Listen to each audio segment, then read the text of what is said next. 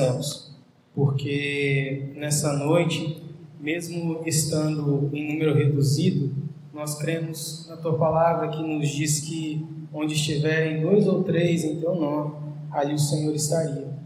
Nós cremos que o Senhor está em nosso meio, mas não somente em nosso meio, também em nossos corações. Por isso, nós pedimos que Teu Espírito Santo venha aclarar as Suas Escrituras à nossa mente, nos recordar, nos trazer à memória aquilo que deixamos para trás e também nos acautelar, Senhor, dos nossos erros, trazer paz para o coração que está temeroso. Senhor, nós oramos e te agradecemos porque temos essa oportunidade. Que teu Espírito venha falar aos nossos corações. Em nome de Jesus. Amém. Irmãos, esse texto que nós acabamos de ler, ele é fruto do relato de Lucas sobre o encontro de Jesus com uma mulher que era conhecida como pecadora. Se vocês olharem o título que a Sociedade Bíblica Brasileira colocou para esse texto, aí, logo acima do verso de número 36, vocês vão observar a pecadora que ungiu os pés de Jesus. Certa vez, Jesus estava exercendo seu ministério e ele recebe um convite. Esse convite vem de Simão, o fariseu. Simão era um homem muito influente, um dos líderes da sinagoga de Israel. Ele fez um convite para um jantar para que Jesus viesse à sua casa. E parece muito amistoso, vindo de um fariseu que normalmente era contra e sempre questionava Jesus sobre o, modo dele agir, como ele pregava, é, os sinais, por ele dizer que era o filho de Deus. Um convite vindo de um fariseu já é estranho. Mas Jesus ele é convidado para um banquete. Só que um banquete no Oriente, naquela época, é diferente dos jantares que nós temos hoje em dia, quando nós convidamos um amigo para jantar, para almoçar na nossa casa, que nós queremos o receber bem. Naquela época, quando tinha um evento desse, era uma coisa que se alastrava muito, ainda mais quando se tratou de Jesus, porque Jesus, naquele momento, era uma figura muito conhecida. Era o homem que surgiu na Galileia, no lugar que ninguém esperava nada, e ressuscitava os mortos e curava os cegos e expulsava os demônios e toda aquela notícia abalou as estruturas religiosas de Israel e todo aquele povo começava a ir para as praias e as multidões o seguiam a ponto que ele tinha que subir nos montes para falar com as pessoas para que o vento direcionasse sua voz e eles escutassem então quando acontece esse contato todo o povo fica eufórico. O que, que eles vão falar nesse jantar? Porque os banquetes eram como os nossos programas hoje em dia é, de entrevista. E você liga na televisão e está lá uma pessoa que você conhece, que você quer entrevistar. Só que na época não tinha televisão, não tinha energia. E a maneira de você ouvir uma pessoa era através desses eventos. Era um jantar, uma mesa farta, né? essa mesa é diferente da que a gente conhece hoje, é uma mesa baixa, as pessoas sentavam no chão, e os pés para trás, com os cotovelos apoiados, se alimentavam, mas as janelas eram abertas, a porta era aberta e as pessoas podiam se achegar até a casa para assistir jantar. Elas não iriam participar do jantar né, e se alimentar, mas elas tinham acesso a ouvir a conversa. Nessa história, nessa realidade, uma história verídica, é, nesse evento, nós temos três personagens principais. O primeiro é Jesus, que é o mestre. O segundo é Simão, o fariseu. E o terceiro é a mulher, a pecadora. O texto ele vai nos dizer que essa mulher tinha uma fama na cidade de ser a mulher pecadora. Tanto que o texto não traz o nome dela, mas traz esse título de pecadora. E nós quando vamos estudar o texto, nós percebemos que quando naquela época uma mulher era designada como uma mulher pecadora, era porque ela estava ligada à atividade da prostituição. Então era uma mulher que tinha uma certa fama na cidade, mas, é, de acordo com os estudiosos do Novo Testamento, é, é provável que essa mulher tenha ouvido Jesus em seu sermão do monte e se arrependido.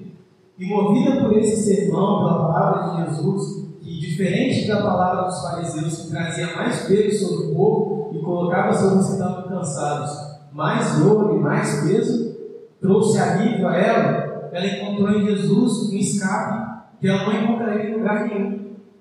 É, a lei de Moisés diz também que a mulher que cometesse adultério ou a, que cometesse a prostituição e o homem, é, ele deveria ser apedrejado.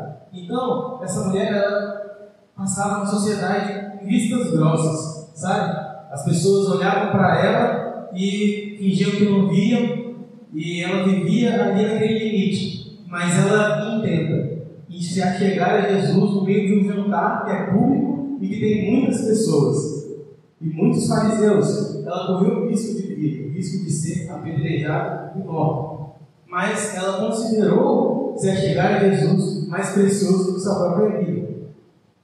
Durante esse evento, ela leva um frasco de alabastro.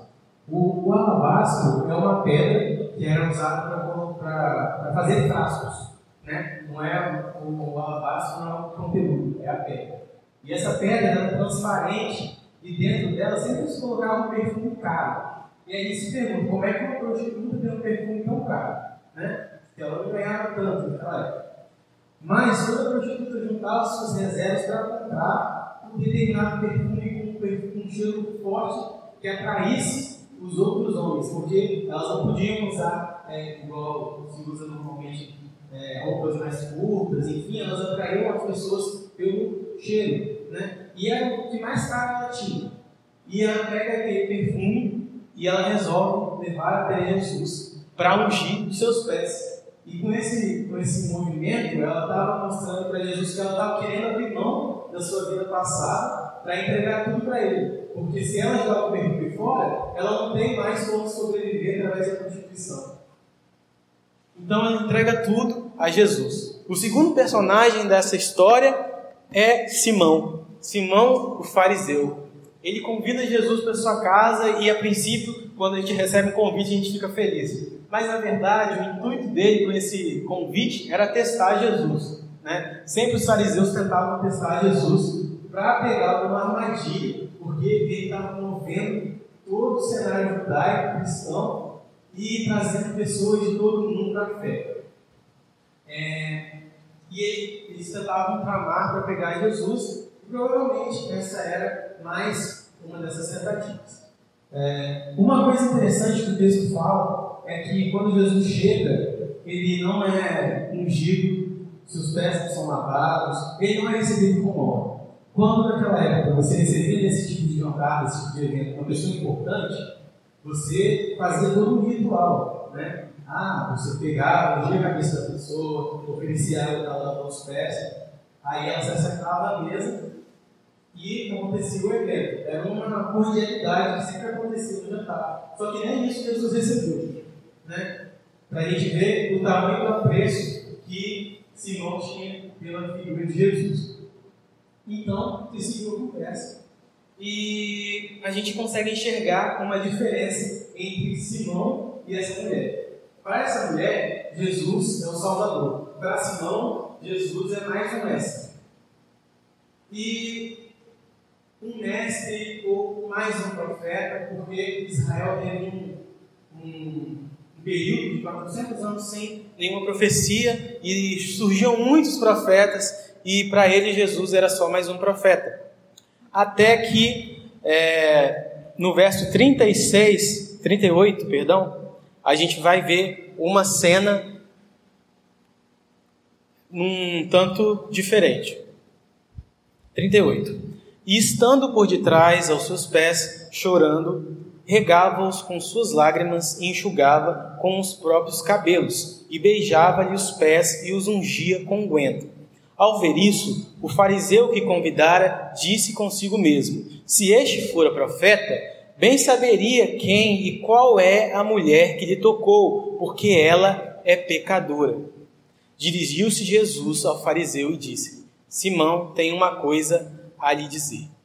Irmãos, vocês conseguem ver essa cena dessa mulher que é considerada pecadora por todos, que todos naquela cidade sabem que ela é uma prostituta, naquele lugar ela devia ser apedrejada, segundo a lei, e Jesus recebe essa mulher e ela vai aos seus pés, derrama o perfume e chora, e enxuga os seus, com seus cabelos, e se humilha, e se entrega diante de Jesus, reconhecendo que ela não tem nenhuma outra opção além dele. É, e Simão olha aquilo e consigo se ir, e olha para Jesus e fala: se ele realmente fosse um mestre, se ele realmente fosse um profeta, nem se ele fosse um filho de Deus, ele saberia quem é essa mulher. Porque a lei de Moisés, principalmente em Deuteronômio Levítico, vocês conseguem observar que tem uma seguinte prerrogativa.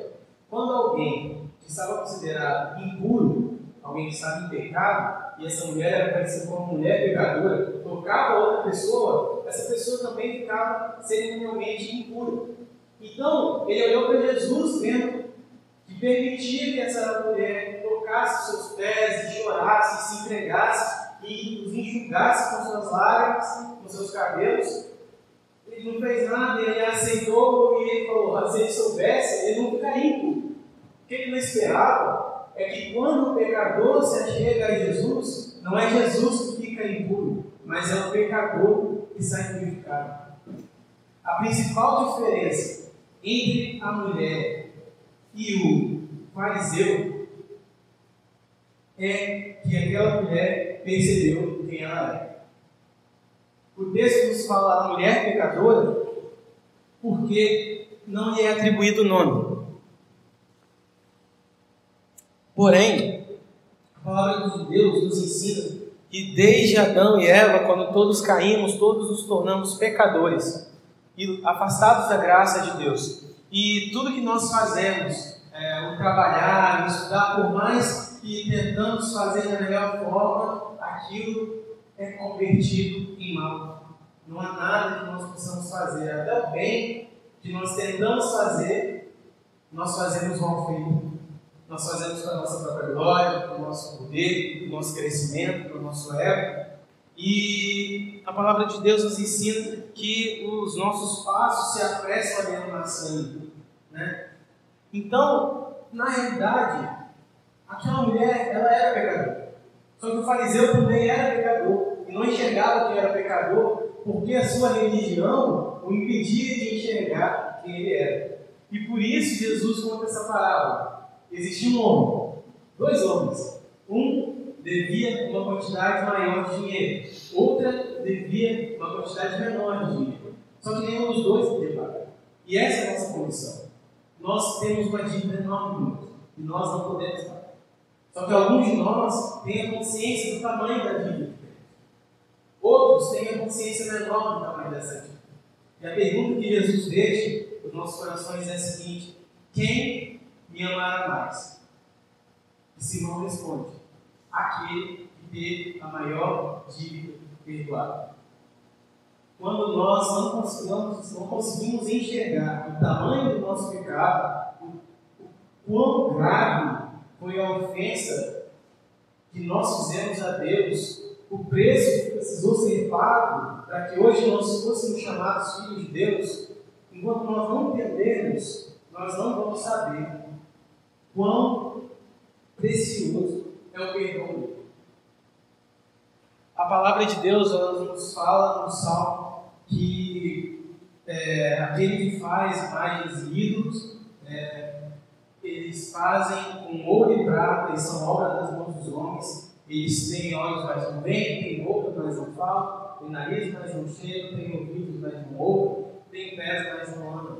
Tornem-se assim como eles, aqueles que o adoram. E essa é uma verdade fixa do reino de Deus. Aquilo que nós adoramos, nós nos tornamos semelhantes. Quando colocamos no lugar de Deus o dinheiro e começamos a correr atrás do dinheiro, como se o mundo dependesse disso e nós soubéssemos que amanhã nós vamos estar vivos para juntar mais dinheiro, ou quando nós corremos atrás de um sonho que é um sonho só nosso, um sonho que não foi Deus que colocou no nosso coração, quando colocamos um relacionamento acima de Deus, quando colocamos é, até a nossa religião acima de Deus, que é uma coisa que parece inofensiva, aquilo nos cega, porque a religião ela parece ter olhos, mas ela não teve olhos. E Simão não pôde ver o próprio Filho de Deus no seu corpo. A religião ela tem uma boca, mas ela não é capaz de trazer para o nosso coração palavras de vida. mas só traz palavras de morte. Porque se dependesse de Simão naquele momento, aquela mulher seria privilegiada. A religião, o dinheiro, é, as nossas vontades, elas têm pés, elas nos fazem ir a lugares que nós não queríamos ir. Nós nos tornamos assim como aquilo que nós adoramos.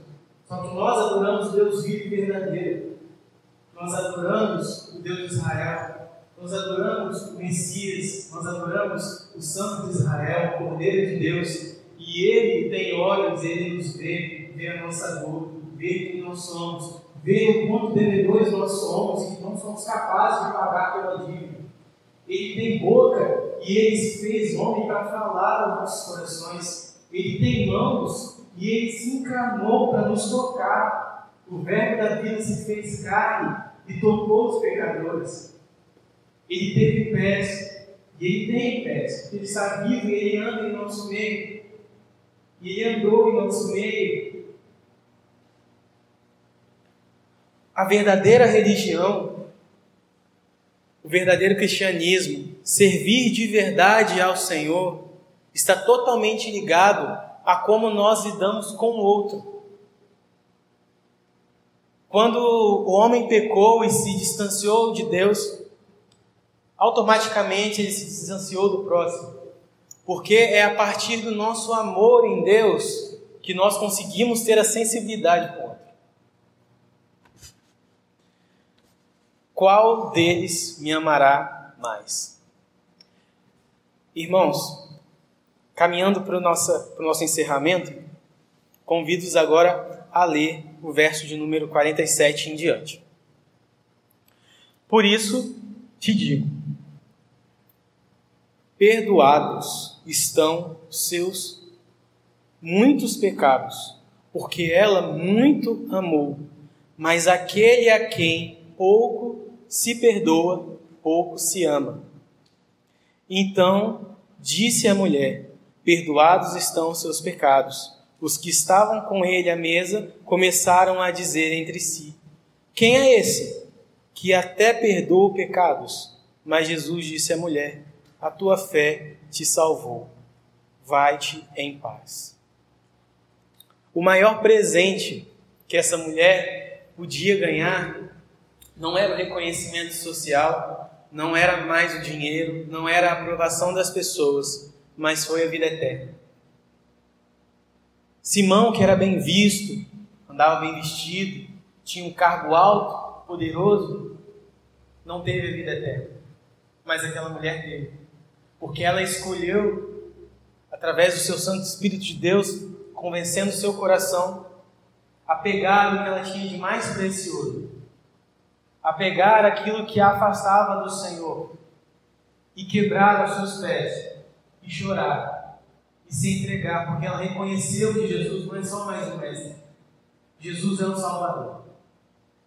Sem Jesus não tem uma segunda opção. Sem Jesus a vida é só a morte.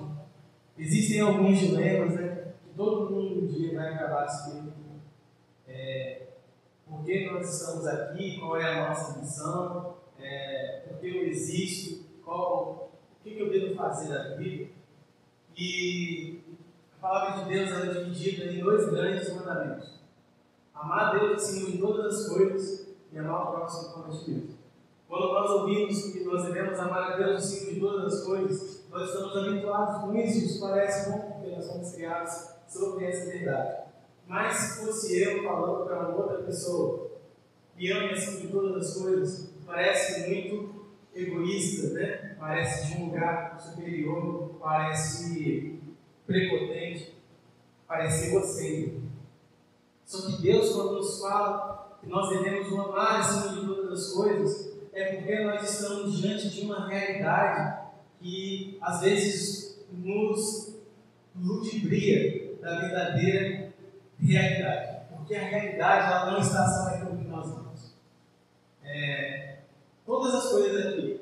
Essas paredes, esses bancos, as nossas máscaras, né? esses ventiladores, é, o dinheiro que as pessoas acumularam, os grandes prédios, as grandes obras, as grandes pontes, os grandes campos de futebol, as grandes estátuas, as grandes igrejas e bancos, tudo isso um dia vai acabar.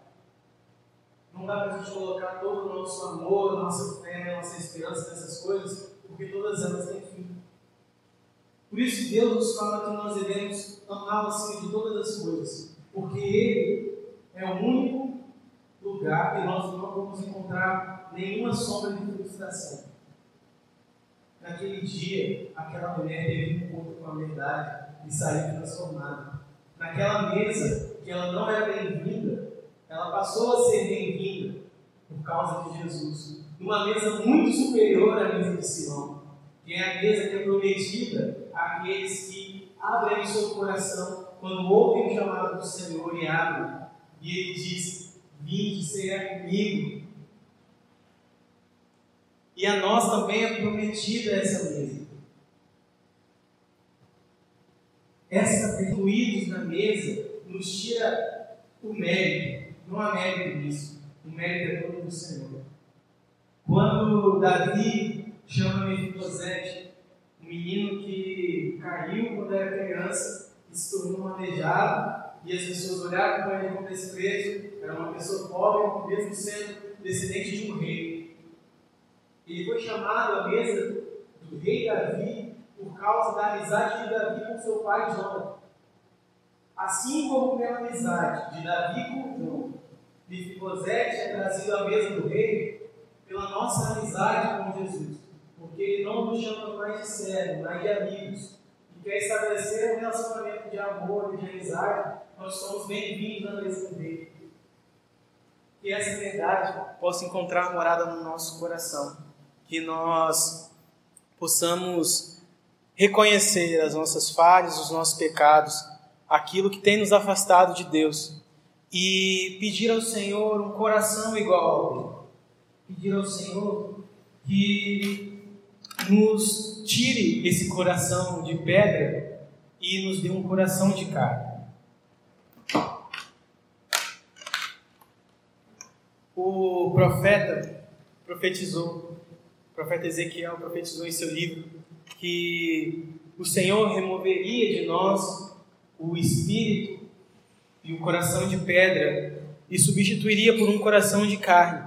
E esse coração seria um coração capaz de obedecer a palavra do Senhor, um coração capaz de abrir mão das coisas que são preciosas para ele pelo bem maior. Como um homem que um dia encontrou um tesouro e juntou tudo que tinha e vendeu para adquirir aquela terra, porque sabia que aquilo ali era muito mais precioso do que todas as coisas que ele tinha encontrado.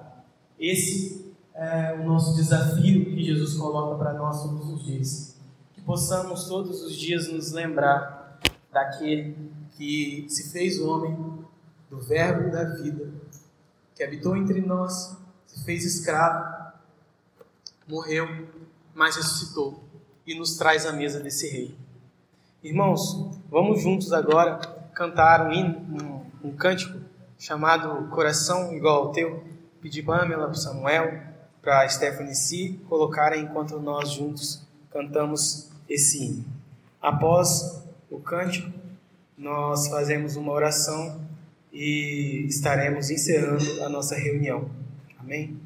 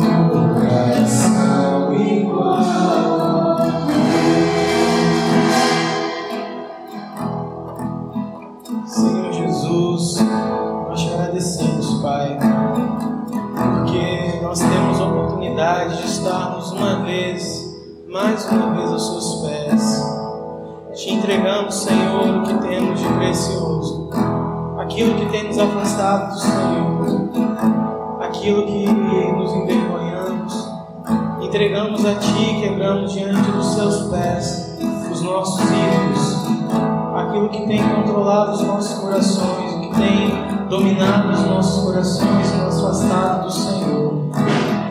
Entregamos a Ti, Pai. Entregamos a Ti também o amor pela religião que nos cega, Pai, que nos cega do próximo e que nos impossibilita de Te enxergar, de Te ouvir e de Te amar. Porque só ama o Senhor aquele que se considera pecador, aquele que se considera um grande pecador. E nós os consideramos, Pai, pecadores, mas através do teu sangue, teu sacrifício e do amor do Senhor que nos faz teus amigos e nos leva um lugar à mesa do Rei, nós temos a felicidade de sermos chamados filhos de Deus. Senhor, firma a nossa identidade como filhos do Senhor. Que possamos andar, Senhor, de graça em graça de misericórdia em misericórdia, proclamando o teu reino para aqueles os quais o Senhor já escolheu antes da fundação desse mundo. Que o Senhor possa nos abençoar e falar aos nossos corações as suas verdades durante toda esta semana, porque esse encontro não é o verdadeiro culto. O culto é a nossa vida e nós entregamos esse culto ao Senhor. Que seja um culto, Pai como um aroma agradável a Ti. Essa é a nossa oração, em nome do Seu Filho amado Jesus Cristo. Amém. Amém. Os irmãos podem se assentar.